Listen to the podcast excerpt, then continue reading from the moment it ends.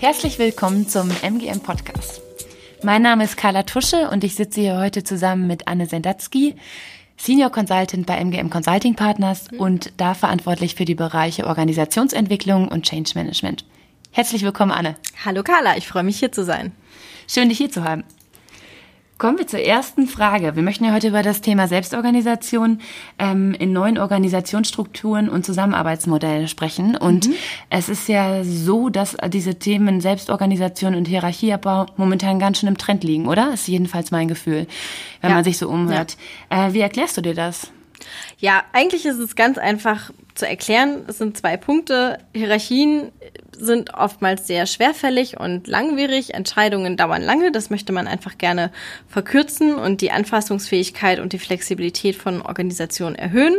Und der zweite Punkt ist ganz einfach. Es sind Kosteneinsparungen. Je mehr Führungskräfte ich irgendwie unterhalten muss, desto teurer wird meine Organisation. Das, was du da jetzt gerade beschrieben hast, hat ja wahrscheinlich auch ganz schöne Auswirkungen auf die Organisation, oder? Kannst du die mal schildern?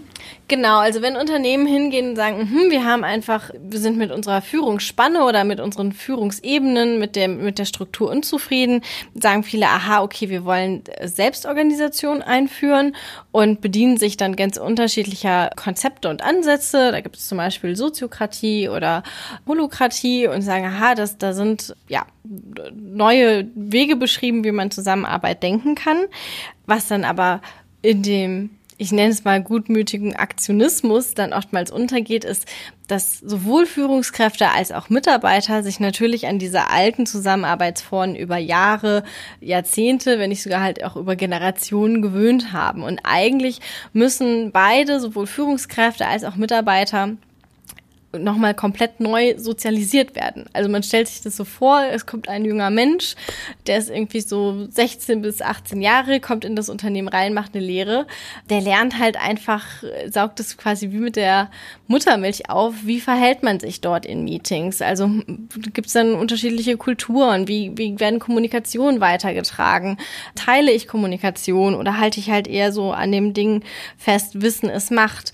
Und so erlebe ich das bei allen oder bei vielen ähm, Unternehmen, in denen ich bin, wo Selbstorganisation eingeführt wird, dass überhaupt kein kein Bewusstsein dafür da ist, dass man Selbstorganisation nicht so Plug-and-Play-mäßig irgendwo anstöpseln kann, sondern man muss wirklich ein Bewusstsein schaffen, welche Veränderungen gehen wir denn damit herein. Und das sind halt so die großen Auswirkungen halt eben auf die Organisation. Mhm.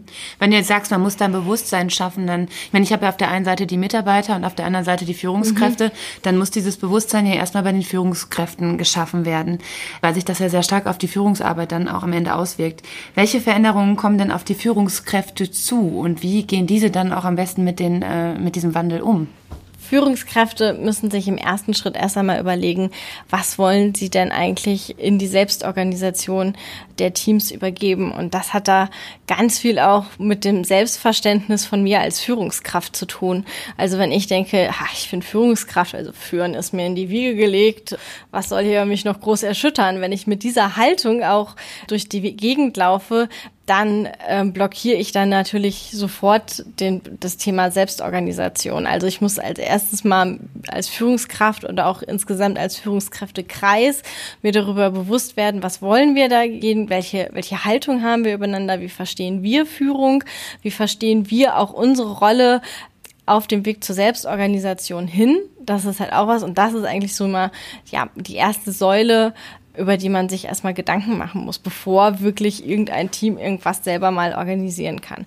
Das klingt jetzt alles ganz furchtbar kompliziert und viel, aber es gibt da sehr, sehr viele Tools in der Organisationsentwicklung, mit denen man da schnell einen Überblick äh, drüber bekommt, was man eigentlich will und nicht. Und einen Punkt möchte ich echt noch gerne anbringen und mitgeben an der Stelle ist, je weniger ich in die Mitarbeiterschaft gebe zur, an Verantwortung, desto enger mache ich auch den Raum an Selbstorganisation. Das heißt, desto weniger eigene Strukturen und Ideen übergebe ich den Mitarbeitern. Und das ist so eine, so eine Bias, die in vielen Köpfen ist, so eigentlich sollen die Mitarbeiter ganz viel machen, mhm. aber ich gebe denen eigentlich gar nicht die Verantwortung und die Mittel dafür an die Hand. Und das müssen im ersten Schritt die Führungskräfte erstmal bei sich mhm. äh, auflösen. Und mhm. da glaube ich, ist so meine, meine Beobachtung hat das in vielen Fällen auch sehr viel mit Ego zu tun. Also mhm. auch erstmal auf sich selber schauen und sagen, okay, was triggert mich denn und wann springt mein Ego an? Ist da eine große Herausforderung für die Führungskräfte. Mhm. Um das besser zu verstehen, sollten wir vielleicht erstmal drei Grundbegriffe abgrenzen, die in diesem Kontext recht häufig fallen. Und das sind einmal Selbstführung, Selbstüberlassung und Selbstorganisation. Das sind ja drei sehr verschiedene Dinge, die man schnell verwechseln kann. Vielleicht kannst du uns da mal kurz einen Überblick äh, geben, wie ja. diese zu verstehen sind und wie man sie genau abgrenzt. Ja, ja, genau. Am allermeisten, glaube ich, werden immer Selbstorganisation und Selbststeuerung so umgangssprachlich verwechselt, möchte ich das mal sagen, weil die sagt, ah ja, ich organisiere mich selbst, meint aber eigentlich, ich steuere mich selbst. Was heißt Selbststeuerung? Ich schaue mir, wie ich mit meinen Ressourcen die Anforderungen und die Aufgaben, die, habe, die ich habe, bestmöglich erfüllen kann. Das ist aber nicht Selbstorganisation. So wie ich Selbstorganisation verstehe und auch ganz viel andere, ist halt ähm, wirklich, man schafft einen neuen Rahmen von Strukturen und Prinzipien und gemeinsamem Werteverständnis, in denen Aufgaben dann von den Mitarbeitern, Führungsaufgaben von den Mitarbeitern übernommen werden. Zum Beispiel kann das in einem Produktionsbetrieb, kann das der Schichtplan sein. Also wie wird der Schichtplan erstellt, war früher Aufgabe der, der Schichtführer, der Teamleiter. Das wird wirklich in die Hände von Mitarbeitern gegeben. Und das braucht bestimmte Strukturen und auch Entscheidungsformen. Das ist dann Selbstorganisation.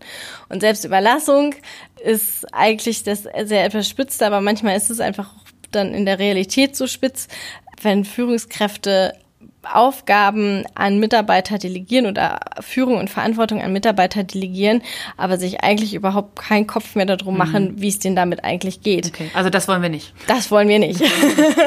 Selbstüberlassung wollen wir nicht. Das ist so ungefähr, als würde man auf einem auf einem Schlauchboot im eiskalten Pazifik sitzen. Ah, okay. Das wollen wir nicht. Ohne Ruder. Ohne Ruder. Gut wenn man eine vernünftige Umstellung zu mehr Selbstorganisation durchführen möchte, wie geht das am besten vonstatten und was braucht es dafür und wie muss man den Mitarbeiter dann darauf vorbereiten?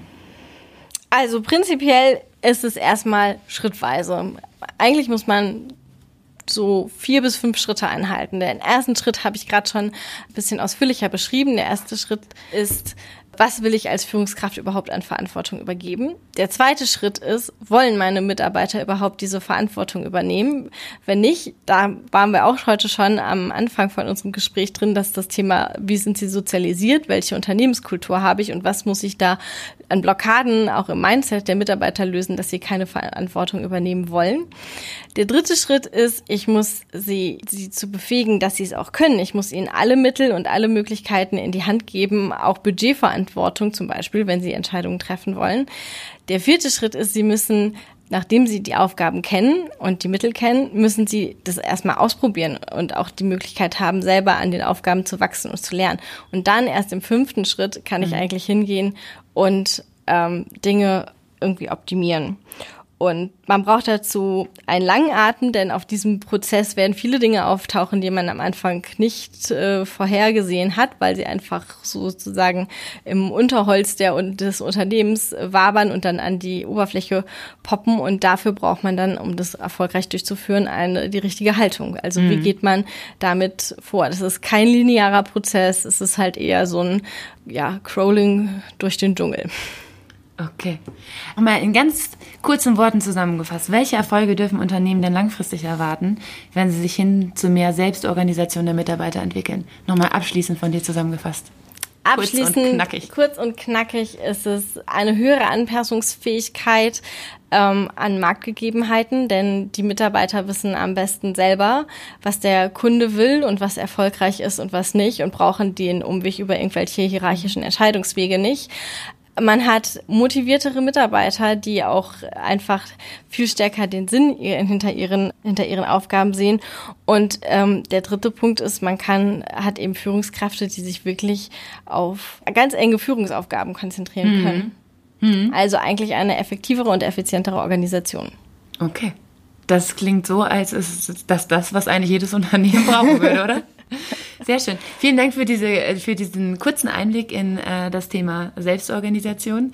Gerne. Ähm, vielen Dank auch für die Zeit, die du heute für dieses Thema genommen hast, Anne. Ist ja doch ein sehr wichtiges, spannendes Thema. Gerne doch. Also wenn wir Sie neugierig gemacht haben, dann melden Sie sich doch einfach bei uns unter der info at mgm-cp.com und da beantworten wir sehr, sehr gerne weitere Fragen oder? Genau, oder wenn Sie auch wissen wollen, mit welchen Konzepten wir so arbeiten, welche Methoden äh, da bei Ihnen gerade im Unternehmen gut passen würden, beantworten wir das auch sehr gerne.